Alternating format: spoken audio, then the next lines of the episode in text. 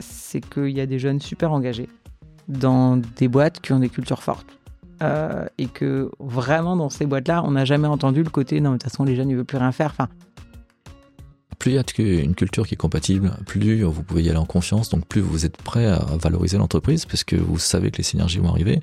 Donc il y a tout un, ensemble de phénomènes vertueux qui peuvent avoir lieu. Et si vous le faites pas comme dans 95% des cas, euh, eh ben vous allez arriver au scénario normal où vous avez deux tiers des acquisitions qui ne créent pas de valeur. Je pense qu'il faut sortir de cette vision de la culture, c'est un truc un peu évanescent, c'est compliqué, on y arrive. Non, tu peux avoir une stratégie culturelle, tu peux gérer ta, ta culture comme tu gérerais ton produit. Salut, bienvenue sur Harmony Inside, le podcast qui t'aide à créer une culture forte pour ton entreprise et à réussir ta croissance. Je suis Vincent Aboyance, harmoniste d'entreprise au sein du collectif Biharmoniste et j'interviewe des dirigeants qui ont réussi à allier à la fois succès business et culture entreprise exceptionnelle. Pour retrouver leurs conseils et si tu aimes ce podcast, abonne-toi et laisse 5 étoiles et un commentaire si tu es sur Apple Podcast. C'est vraiment d'une aide énorme. Bonne écoute donc ça nous amène à une deuxième question qui est comment faire évoluer sa culture? On a parlé de mettre sa culture en action. Maintenant, la vraie question, c'est OK. Une fois qu'on a défini sa culture, une fois que ben, on, a posé quelque chose, euh, en vrai, on se dit, bah, ça est bon, là, la culture, elle est gravée dans le marbre. Maintenant, on est bon, la mise en action, euh, c'est nickel, il n'y a plus rien à faire. Hmm. L'étape de la loi. Euh, la culture, hein, effectivement, évolue dans, le temps, mais de façon douce. et puis, il y a des étapes extrêmement importantes qu'il faut, qu'il faut franchir. Bah, par exemple, l'étape des premiers collaborateurs, l'étape des, des 20 personnes, l'étape des 50 personnes, l'étape des 150 personnes.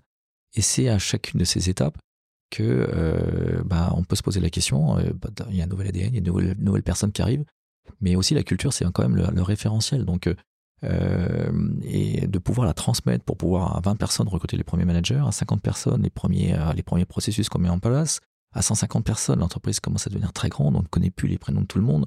Donc c'est à chacune de ces étapes où on peut se poser la question, est-ce qu'on maintient la culture? Est-ce qu'on la fait évoluer? Est-ce que aussi la stratégie nous oblige, euh, l'écosystème nous oblige à faire évoluer la culture, puisqu'une entreprise évolue dans son écosystème avec ses clients, ses, euh, son marché, et quelquefois, un changement d'écosystème va vous obliger à changer de culture. Donc c'est là qu'une stratégie culturelle, prendre le, recul et de se dire, OK, comment ça fonctionne mon interne, comment ça fonctionne en externe, que me demandent les actionnaires, euh, etc. Et il y a un énorme lien entre la culture et la stratégie. Vous avez défini une stratégie et est-ce que vous avez la bonne culture? Pour mener à bien votre stratégie. On voyait donc qu'il y a énormément de facettes. Et c'est là que prendre un peu de recul et apprendre à manager la, culture, ce que nous on aime faire, bah, c'est donner ces, clés, ces leviers aux, dirigeants, bah, ça vous permet de, bah, de manager la culture de manière euh, proactive. Mmh. Tu as parlé des stades, il y a aussi un certain nombre d'éléments déclencheurs. Euh, en tout cas, ce avec quoi les gens viennent nous voir en général en disant là, on aimerait bien retravailler sur notre culture parce que c'est le moment. Dans les premiers points, tu as souvent euh, il y a des clans, il y a des groupes, il y a les anciens et les nouveaux. Euh, on a grandi trop vite et on sait plus trop où on en est, on sait plus trop qui en est, euh, etc. T'as ça, t'as souvent ce qui va avec des problèmes de, communication interne. Euh, en gros, c'est le bazar, on sait plus trouver l'info, on sait plus qui doit faire quoi, t'as des périmètres qui, commencent à overlap, ce qui fait que ça crée des, des, tensions, des conflits, enfin, c'est un peu le bazar, donc on a besoin de revenir clarifier et reposer ce cadre-là. Et puis de manière beaucoup plus fréquente aussi, tu tout simplement, on a fait une people survey, une enquête auprès de nos collaborateurs, on se rend compte qu'il y a juste plus d'adhésion. En fait, les gens se sentent désengagés, ça baisse tous les ans. Il y a, a plus cette espèce de, souffle qui est on sait, vers, on sait vers où aller, pourquoi on fait les choses et comment on les fait. Euh, d'ailleurs, c'est souvent aussi sur des problèmes de manque de vision hein, que tu as, ça. Dès que tu commences à te retrouver dans une espèce d'entreprise un peu gestionnaire, bah, ça s'essouffle, on sait plus on sait plus où on va, on sait plus avec qui on veut y aller. Et donc, c'est aussi tous ces éléments déclencheurs-là qui, qui te font te dire les choses sont plus aussi agréables, plus aussi smooth, il y a plus autant de motivation. Peut-être c'est le bon moment de se remettre ensemble et de se dire bon, ok, pourquoi on fait les choses, où on veut aller, comment on les fait? Donc effectivement, c'était une question qu'on avait de, Marie-Capucine Le hein, que je salue de Ring Capital, qui disait voilà comment est-ce qu'on comment est-ce qu'on sait, comment est-ce qu'on sent quand on est dans l'entreprise qu'on doit la faire bouger, que la culture est plus adaptée? C'est quoi les signaux faibles qui vont nous faire dire là la culture elle est plus adaptée? Alors il y a des signaux faibles extrêmement clairs qui sont déjà les départs. Donc euh, on a des sociétés qui passent 5-10% d'absentéisme à 20, 25, 30%, de, de départ, pardon, de turnover. L'absentéisme que je voulais dire, euh, pareil, c'est lorsque vous voyez les taux d'absentéisme qui, qui augmentent. Voilà des indicateurs extrêmement simples. Tu parlais des tensions tout à l'heure. Euh, voilà, quand on commence à sentir des tensions au sein d'un codir, des tensions entre les collaborateurs, bah, qu'est-ce qui se passe? Est-ce qu'il y a des silos qui sont créés? Est-ce qu'il y a des personnes qui ne sont pas en adéquation avec la culture qui bloquent Et lorsque, lorsque, au niveau du dirigeant, ça devient lourd à porter. Hmm. je pense à ton épisode que tu as fait, Vincent, avec Cheers, où à 20 personnes, il disait, mais à mon avis, c'est je reconnaissais plus la, à 40 personnes pardon il disait je ne reconnaissais plus la boîte. Il avait recruté 20 personnes de manière extrêmement rapide suite à une levée de fonds de, mémoire. Et euh, il reconnaissait plus son entreprise. Il disait à un moment donné j'ai l'impression de voir des poulets sans tête qui couraient dans tous les sens. Hmm. et euh, une bonne métaphore. et, voilà. Et donc lorsque dirigeant vous vous dites mais vous avez du mal à aller tout simplement au boulot lundi matin vous avez plus ce plaisir cette niaque que vous aviez euh, voilà ça devient lourd à porter bah, c'est peut-être le moment de, se dire, OK, il faut peut-être revoir la, la, culture. Ça, ça veut dire, là, par rapport à ce que tu disais, que justement, il y a un peu un risque à certains passages d'étape que euh, l'âme, entre guillemets, se perde un peu. Le risque est particulièrement flagrant à chacune de ces, étapes. Et c'est là, souvent, à 50, où les, euh, les, gens viennent nous voir, en fait, les dirigeants viennent nous voir en disant, je, ne sais pas passer. Est-ce que je suis d'ailleurs le bon dirigeant pour passer l'étape d'après? Et souvent, il y a une sorte de syndrome d'imposteur en disant, j'ai réussi jusqu'à là, mais, en fait, tu as fait le plus dur. Enfin, tu as créé une boîte, tu as, fait ton premier million de chiffre d'affaires, tu arrives à 50 personnes, et tu te poses la question si tu vas encore continuer. Mais bien sûr. Et c'est cette culture qui va donner ce second souffle, ce troisième souffle aux, dirigeants. Donc vraiment, cette capacité à, chacune des étapes, incarner totalement sa culture, c'est ça qui va faire qu'on peut, euh, on peut évoluer de manière, euh, on peut scaler de manière beaucoup plus euh, fluide, beaucoup plus harmonieuse. Et je pense que c'est un vrai sujet. Enfin, tu, tu dis on peut vite perdre son âme quand on, quand on grandit. Tu disais on grandit par marge d'escalier. Pour beaucoup d'entreprises ces dernières années, on a aussi grandi de manière exponentielle. Et clairement, enfin, ton cerveau n'est pas fait pour assumer une courbe, une courbe exponentielle. Les gens se perdent. Enfin, tu, tu sais plus où t'en es. À l'échelle d'une entreprise, c'est un bazar sans nom.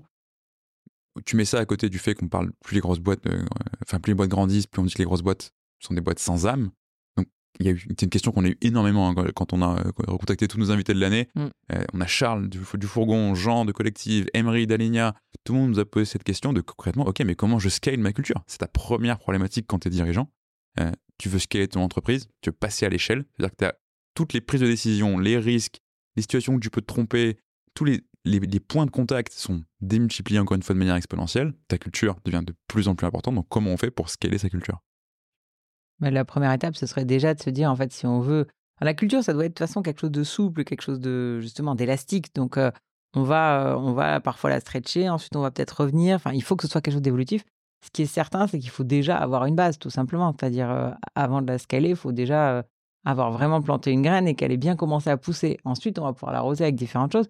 Ce qui est sûr, c'est qu'il va falloir faire ce travail de manière, enfin, pour nous en tout cas, notre conviction, c'est qu'il faut que ce soit collaboratif. C'est-à-dire, mmh pour faire scaler la culture, il faut qu'il y ait un maximum de personnes qui s'emparent du sujet et qui soient concernées et qui s'expriment sur le sujet. Et là, du coup, ça va devenir quelque chose qui va être vécu un peu partout. Évidemment, le fait de définir cette fameuse charte, ce culture book des comportements, de travailler à fond, à fond, à fond avec les managers, ça, ça va vraiment changer beaucoup de choses. Euh, d'avoir cette exemplarité et d'avoir voilà toutes ces actions que tu citais tout à l'heure. Donc vraiment de pouvoir très régulièrement rappeler les valeurs, raconter des histoires sur les valeurs, avoir des ambassadeurs des valeurs qui vont euh, en parler euh, localement, avoir euh, une personne même qui est en charge et qui est un peu le sponsor de la culture au sein de la boîte, ça, ça va permettre de grossir. Et en fait, c'est pas tant que comment on fait scaler sa culture, c'est comment la culture va vous permettre de scaler. Mmh. Ouais, c'est vraiment, comme tu le dis, ce travail sur un, le culture book. Donc avoir pris le temps de mettre des mots, deux, que ces mots soient cohérents, soient beaux. Souvent, les cultures sont plus belles qu'il n'y paraît. Et donc, il y a un travail de sous-estimation quelque part. Ça fait une sous-estimation de la culture. Donc, euh, allez, on va l'enflammer. Et c'est un peu le rôle de l'harmonie d'essayer de, d'encourager les entreprises à, assumer pleinement la beauté de leur culture. Après, comme tu viens de le dire, c'est, c'est une gouvernance de la culture, c'est-à-dire une, culture team. Alors, on l'appelle les ambassadeurs, on l'appelle comme on veut. Mais que cette dynamique collaborative, collective des, collaborateurs, relayée par le Chief Cultural Officer, donc quelqu'un au niveau du CODIR qui va, euh, qui va être le responsable finalement de ce chantier et puis tout un ensemble de choses qui vont s'assurer que la culture, hein, elle, va ce qu'elle est. Et c'est tout à fait possible de passer les étapes dont on parlait tout à l'heure. Vous prenez des entreprises comme Decathlon, comme Patagonia, comme et il y en a plein d'autres, mais des entreprises américaines, des entreprises françaises, qui arrivent à très très bien passer à des dizaines de milliers de personnes. Euh, donc la culture, c'est pas uniquement les startups. Vous pouvez très bien, vous prenez Alan, qui a une très très belle culture dans l'assurance, mais vous prenez la Maïf, qui est beaucoup, beaucoup plus gros, qui a aussi euh, créé, vraiment, enfin, créé et enflammé une culture qu'elle avait, et que son nouveau avec son dirigeant, parce que le a vraiment euh, pu euh, formaliser faire incarner par tout le monde. Donc à tout moment de, de, votre entreprise, vous pouvez donner une grande impulsion à votre, à votre culture. Et c'est ça qui va vous permettre de passer les étapes de manière fluide et harmonieuse. D'autant plus que ça va aussi donner une forme de, Parfois, la culture, c'est aussi un peu la bouée dans une mer chaotique de euh, bouleversements, de changements. C'est-à-dire, il y a au moins quelques éléments sur lesquels vraiment on se raccroche. Souvent, ça va être des éléments de raison d'être, des éléments de, de, vision aussi. Moi, j'aimais bien celle de, celle de Wicker, donc euh, Guillaume Richard, qui dès le début a posé la vision de dire on veut devenir l'entreprise qui, au monde, porte le plus d'attention à ses salariés et à ses clients, et dans cet ordre-là. Donc, ça, c'est très fort parce que du coup, ça donne un axe structurant qui fait que OK, on sait qu'on va pouvoir se déployer en gardant certaines lignes directrices. Et surtout, là où c'est vraiment important quand on scale, c'est que la culture, comme on l'a dit tout à l'heure, c'est un filtre. Et donc, ça permet de faire des choix. Et en fait, ce qui est très important quand on scale, c'est de ne pas partir dans tous les sens. De rester cohérent aussi dans ses décisions, dans sa stratégie. Et la culture, ça va vraiment servir de boussole, de dire, OK, est-ce qu'on va par là? Bah, C'est cool, ça nous plaît, c'est sympa, il y a sûrement plein d'argent à se faire, mais c'est pas nous. Donc, on n'y va pas. Oui, c'est exactement ça. C'est faire des choix à l'échelle et être confiant qu'on va pouvoir les, qu'on ferait les mêmes choix. En tout cas, te dérisquer encore une fois au maximum sur le fait de partir dans tous les sens. Et je vais dire un truc qui va te faire, euh, Vincent, c'est ah, le côté. Euh... plaisir, ça. Ah, Fais-moi plaisir, vas-y.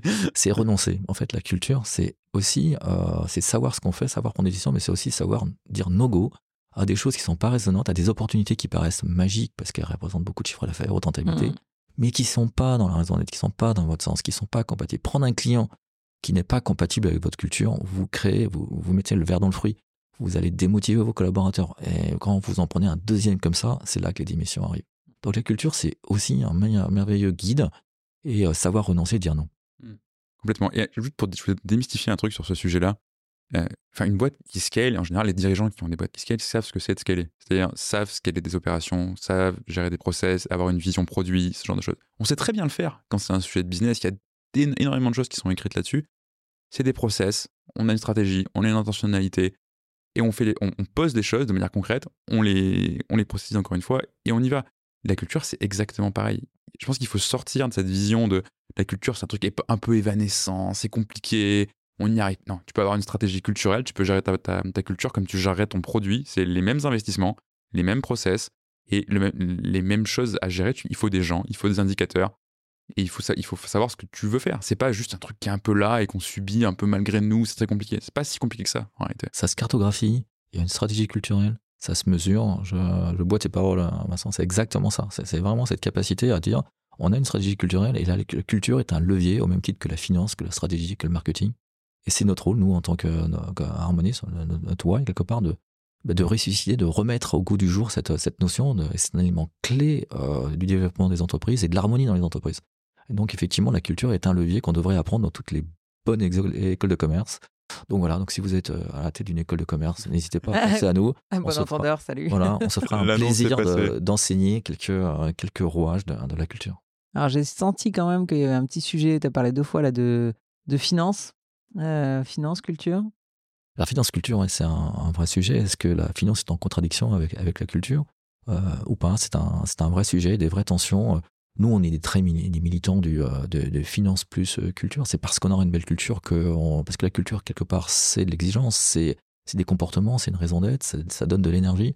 Et donc c'est ça qui va générer la motivation, la responsabilisation, l'autonomie, et donc ça doit donner des entreprises performantes. Donc en fait, euh, culture et finance devraient marcher de pair, devraient être deux jambes. Et quelquefois, il y a des lents de tension parce qu'une surfinanciarisation, parce que euh, voilà, on en, connaît tous, donc un excès, euh, un excès de, finances peut, nuire. Attends, on est des militants, mais on n'est pas que des militants parce, qu'on, parce que c'est joli et gentil. Hein. Tu, vas, tu vas nous faire passer pour les, pour les bisounours encore, on n'avait déjà pas besoin de ça. Euh, enfin, juste pour remettre un peu les choses dans le contexte, Patrick, tu es quelqu'un qui a monté une banque d'affaires, tu as fait énormément de fusion-acquisition, des rapprochements d'entreprises, d'intégration, tout ça, tout ça. C'est de là que te vient aussi le fait de dire la culture, la résonance, la compatibilité, c'est ce qui fait qu'une opération financière va fonctionner. Oui, mais là, on est des révolutionnaires. Il faut être euh, attention. Vous allez, vous allez, entendre quelque chose de vraiment nouveau. Oui, quand on fait. Il est modeste, ça marche bien.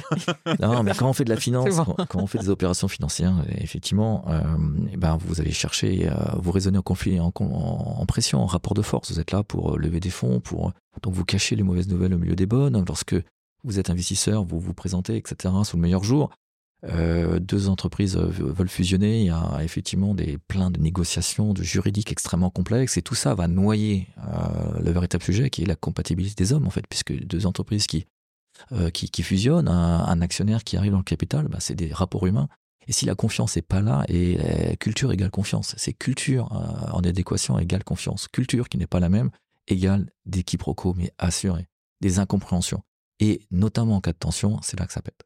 Et donc tout ce travail de, effectivement, ce que j'ai euh, expérimenté, moi c'est une façon radicalement différente de faire du M&A, c'est-à-dire des opérations financières, c'est de dire, ok, c'est quoi le sens de notre projet? C'est quoi les valeurs Pourquoi on fait ça? Et c'est quoi? Est-ce qu'on est compatible ensemble? Essayer d'aller de faire des opérations financières, mais non seulement de se présenter, de présenter sa stratégie, son marché, ses, ses finances, mais aussi de présenter sa culture et d'aller comprendre la culture de l'autre et de travailler une fois qu'on a atteint des niveaux de valorisation satisfaisants, une fois qu'on a des synergies qui vont apparaître, etc., qui sont claires, bah de faire la sélection du, prétendant, de choisir euh, l'heureux élu, euh, non pas uniquement en fonction de critères financiers, mais en fonction de critères de, je dirais, de beauté culturelle. Et là, euh, à ce moment-là, la confiance naît et vous avez des opérations qui vont mais beaucoup, beaucoup plus vite, qui sont mmh. basées sur la confiance. Donc, vous n'avez pas besoin de mettre des centaines ou des milliers de pages de, de contrats juridiques, des garanties de passifs en voiture, en voilà.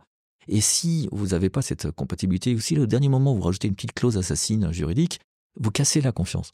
Et ce, travail, notamment, c'est l'exemple de, de Chapka qu'on a accompagné, euh, euh, puisque c'était là encore notre, client numéro un. Donc, et c'est une société qu'on a accompagnée pendant 5 ou 6 ans avec Hélène, et euh, qui a abouti même à une session d'entreprise. Et tout le travail que je viens d'énoncer a été fait.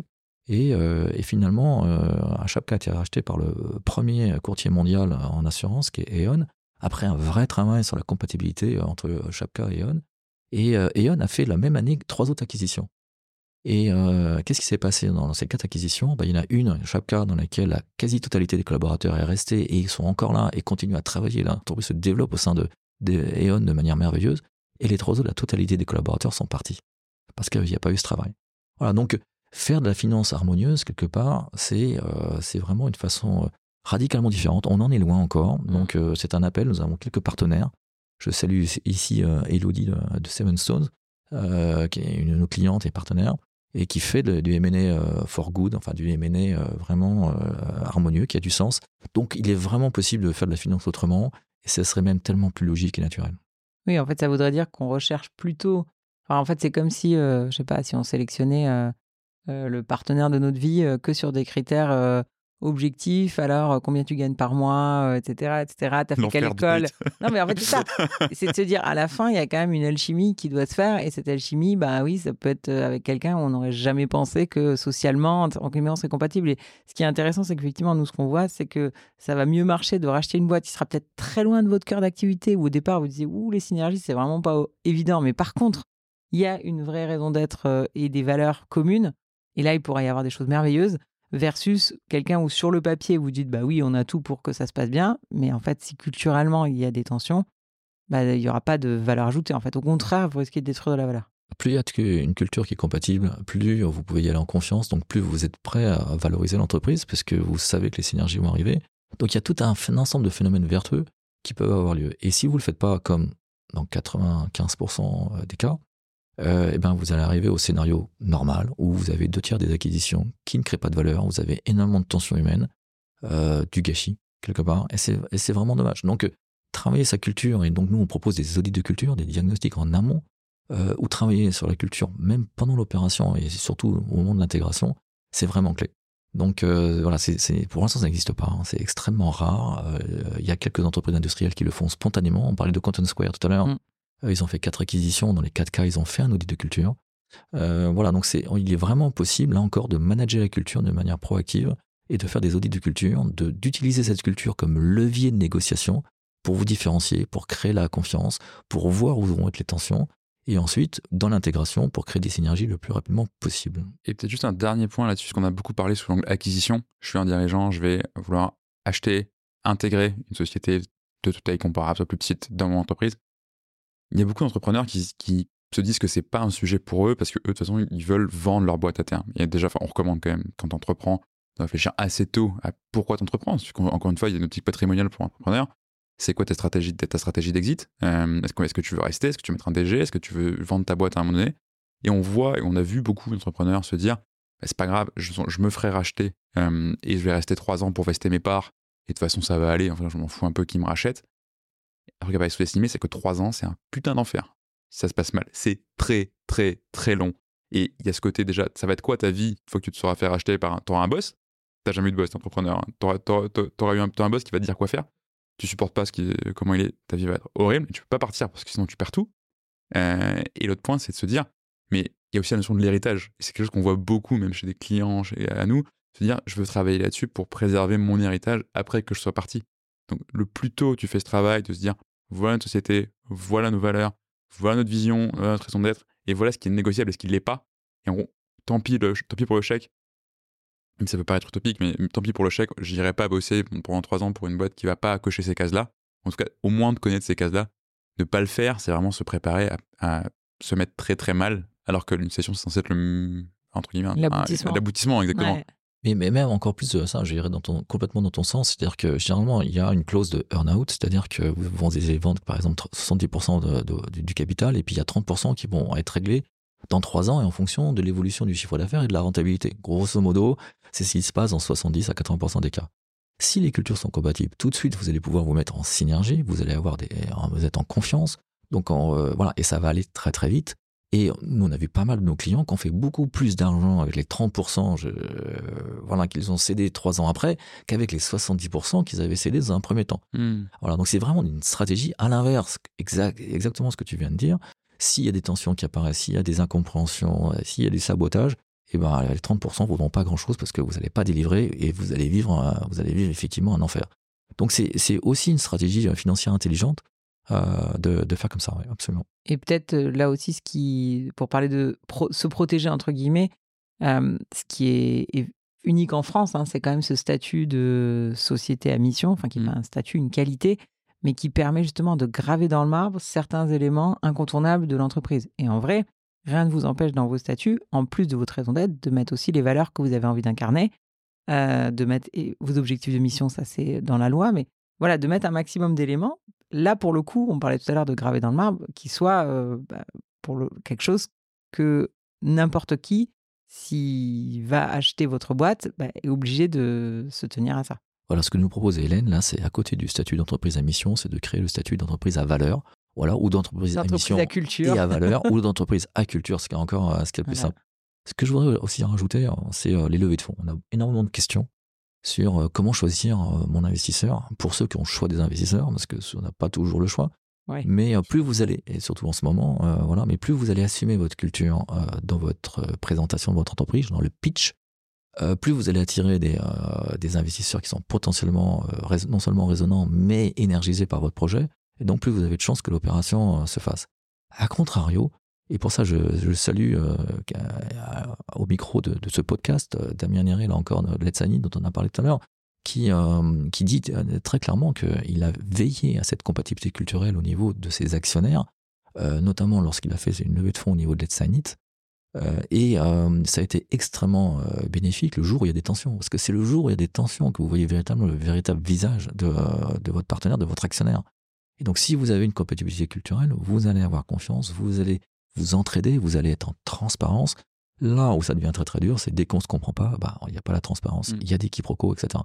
Donc, si vous avez le choix, euh, le loisir, euh, la chance d'avoir le choix dans vos investisseurs, à un moment donné, arrêtez de regarder les valorisations et les clauses juridiques, regardez euh, la compatibilité culturelle.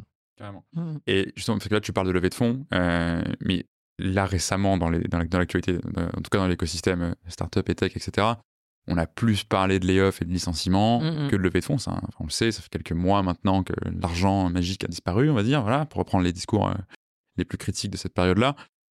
On a aussi vécu des choses euh, dans ces, moments où on licencie qui sont. Enfin, c'est le moment où tu as l'impression que fait, tout ce que tu as raconté sur la culture avant, c'est concrètement du bullshit, quoi. Tu prends des boîtes, euh, enfin, Better.com qui a fait un peu scandale, qui est une boîte américaine qui fait des crédits immobiliers, dont, le CEO est connu pour une seule chose en France, c'est une licorne. Hein. Il a viré 900 personnes par Zoom call d'un coup, en mode euh, if you're unlucky enough to be on that Zoom call, it means that you're out. Goodbye. Bon, aux États-Unis, le, oh, le, cadre réglementaire est un peu plus euh, souple qu'en France. Une autre boîte, Bird, qu'on connaît un peu plus en France, qui faisait trottinette à une époque, euh, qui, pareil, a géré 400 personnes et quelques. Il y a même eu à Singapour un exemple de, on a fait un, un fake euh, exercice incendie. Tu sors, quand tu reviens, si ton badge ne marche pas, c'est que t'es viré. Et tu reprends même pas tes affaires, rien, tu pars. C'est On Donc- dirait qu'on est dans une série, c'est génial. exactement. Non mais vraiment des fois, enfin, tu- Ouais. tu peux avoir les successions, mais en vrai des fois la réalité est tout aussi bien que hum, que succession.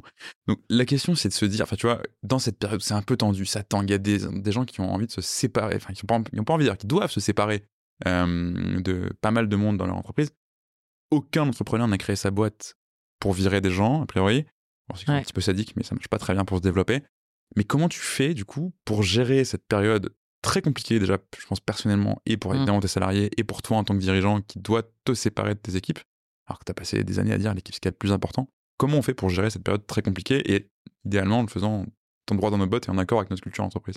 Bah oui, c'est là où effectivement il faut absolument avoir défini et avoir une culture très forte à ce moment-là parce que globalement, le, on pourrait dire c'est la métaphore du système immunitaire. En fait, la culture, c'est comme les globules blancs dans votre corps. Euh, quand il y a une crise, donc quand il y a une agression externe, bah, comment votre corps réagit? Bah, Si vous avez un système immunitaire qui est faible, bah, en fait, le corps, il est par terre, très vite. Et ça peut même aller très loin. Donc, euh, évidemment, c'est un travail qui peut être fait en amont, mais c'est sûr qu'une crise, ça va être un stress test. Et ça va révéler énormément de choses. On l'a vu pendant le Covid, c'est-à-dire d'une entreprise à l'autre, il y a eu des réactions totalement différentes. Il y a eu effectivement des entreprises qui ont fait preuve d'une forme, on pourrait presque dire, de lâcheté, euh, de, ouais, de, de, de, mesquinerie, de bassesse, euh, qui n'ont pas du tout été à la hauteur de, du challenge et de la crise qui était face à eux. Et d'autres, au contraire, qui ont pris le taureau par les cornes, qui se sont dit, bah, nous, on va. euh, je prends par exemple la autodistribution. tout le monde avait effectivement, par prudence, tout fermé. Eux, ils ont dit, bah, nous, on va rester ouverts. On va rester ouverts parce qu'on sait qu'il y aura des gens qui ont besoin de travailler, ils auront besoin de leur voiture, ils auront besoin d'avoir des pièces de rechange. On ne peut pas se permettre d'être fermé. Donc, on prend cette décision à contre-courant de tout le monde, mais on l'assume parce que une de nos valeurs, c'est l'engagement et on va aller au bout. Donc, c'est souvent, effectivement, dans des situations de crise que les choses vont se révéler. L'ultime, c'est effectivement quand on doit virer des gens parce que la culture, c'est éminemment humain. Moi, j'aime bien l'exemple de, de Agorapulse. Agorapulse, eux, ils ont dit dès le départ, et c'est dans leur culture, vous serez jamais surpris si vous êtes viré.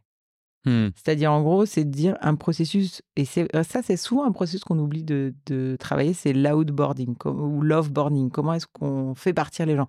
Et ça, c'est pareil, en fait, ça fait partie des process culturels et ça se travaille. Euh, déjà, évidemment, c'est comment est-ce qu'il y a un suivi et un feedback suffisamment régulier pour qu'on sache euh, où est-ce qu'on en est. Mm. Et c'est pour ça, la notion de il n'y a pas de surprise, bah, en fait, c'est déjà, tu sais très bien où tu en es. Donc, tu sais quand tu n'es pas au niveau, tu as des plans d'action, tu as des choses qui sont mises en place, et à la fin, bah, voilà, si tu dois partir, tu as bien compris pourquoi.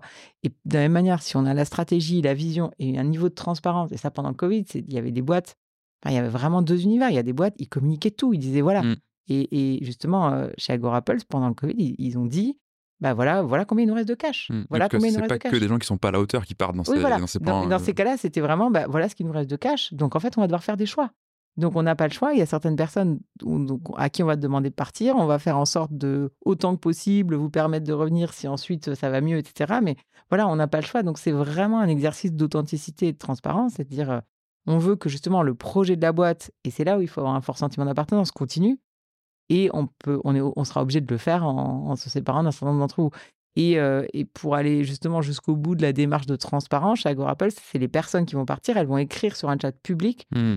Euh, pourquoi elles partent, le feedback qu'elles donnent à la boîte, etc. Donc, euh, ça donne un niveau de, de- d'exigence sur la- la- le processus de justement faire partir la personne qui fait que bah, oui, forcément, euh, il faut que ça se passe bien parce qu'elle va écrire publiquement euh, comment ça s'est passé. Oui, puis ils peuvent le faire même dans ta marque employeur, ensuite en passant. hein. S'ils partent Oui. et qu'ils ont envie de te tracher partout, Oui, il y a assez de sites maintenant pour, pour faire ça.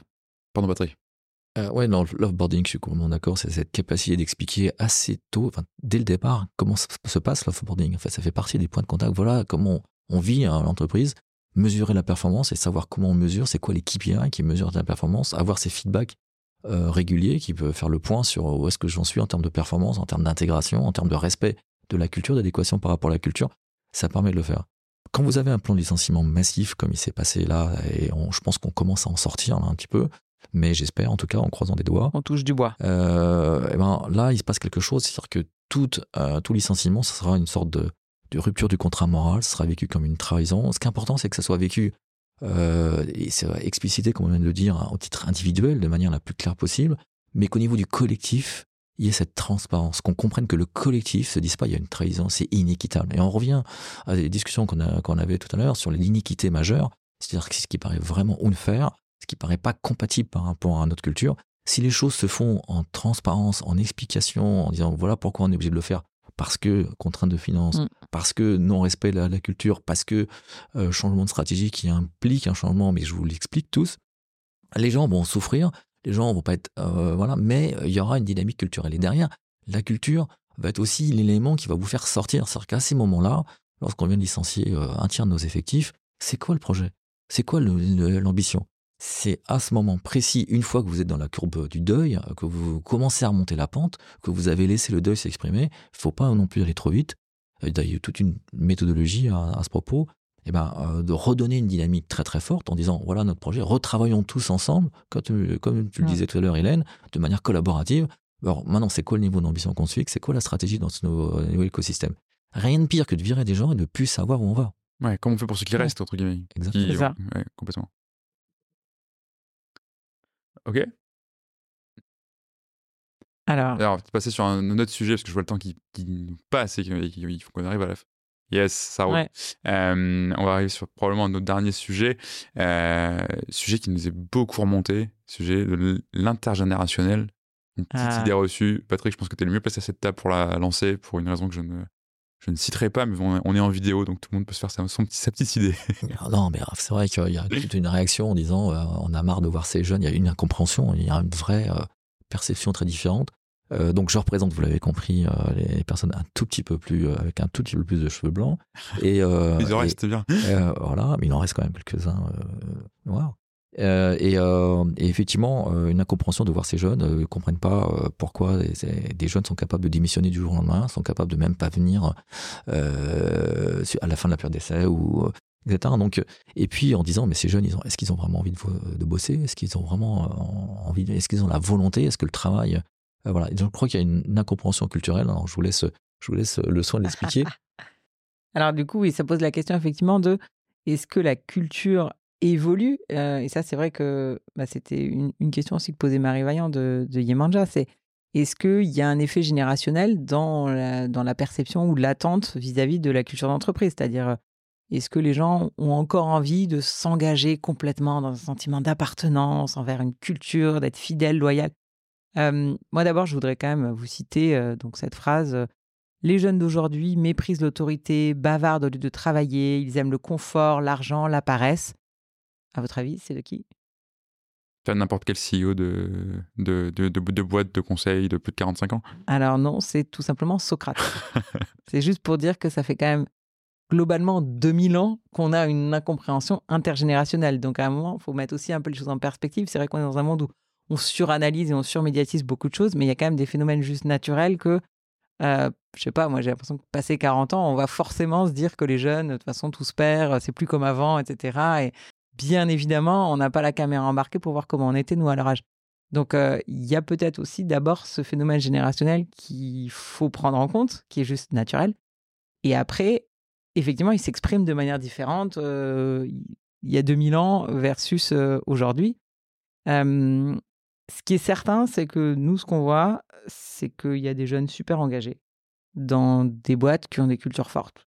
Euh, et que vraiment, dans ces boîtes-là, on n'a jamais entendu le côté non, mais de toute façon, les jeunes, ils ne veulent plus rien faire. Enfin, tu parlais des symptômes tout à l'heure, des signaux faibles sur lesquels s'appuyer sur une culture qui veut évoluer. Bah, le fait que les jeunes soient désengagés, c'est probablement d'abord et avant tout un symptôme. Hmm, tout à fait.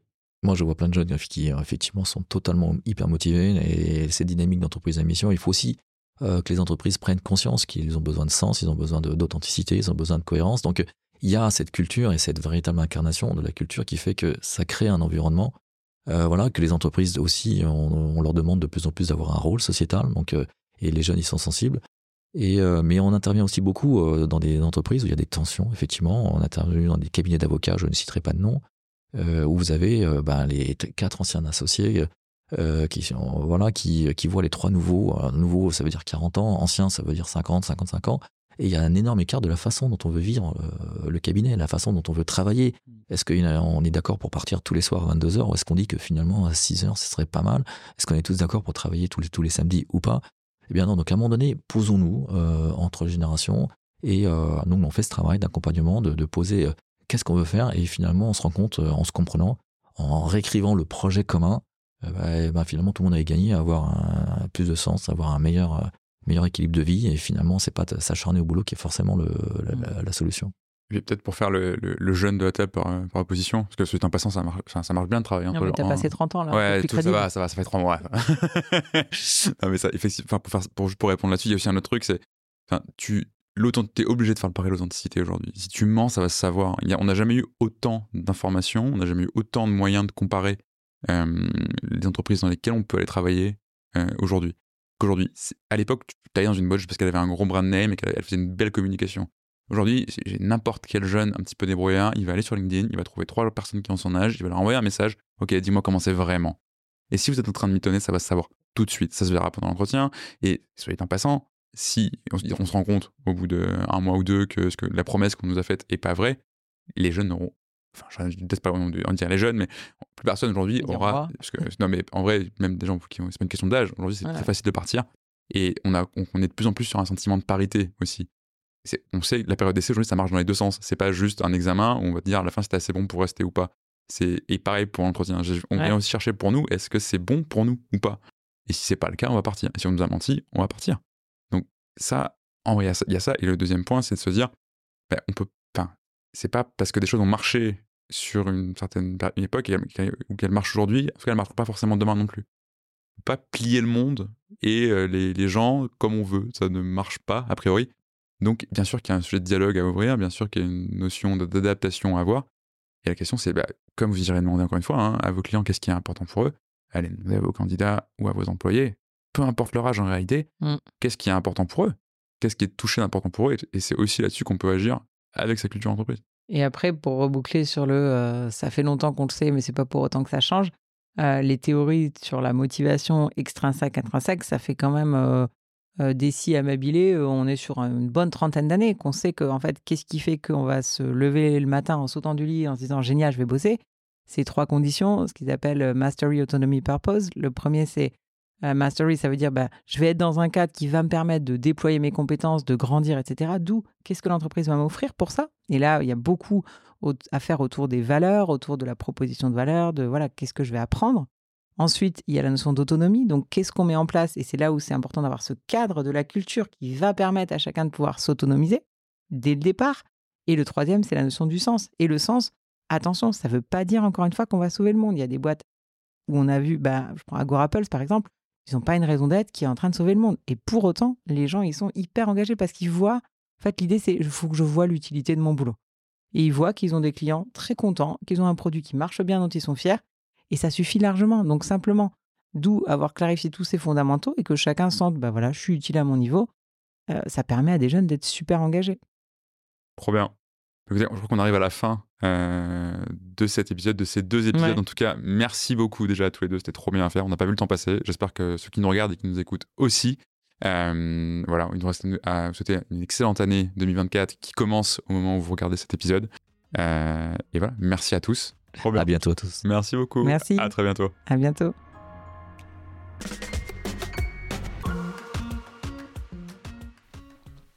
Merci d'avoir écouté cet épisode jusqu'au bout. Si vous êtes là, c'est sans doute que ça vous a plu.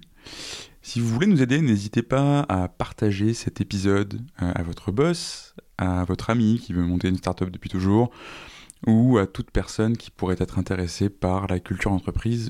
Vous pouvez aussi vous abonner sur Apple Podcasts, Spotify ou toute bonne application de podcast.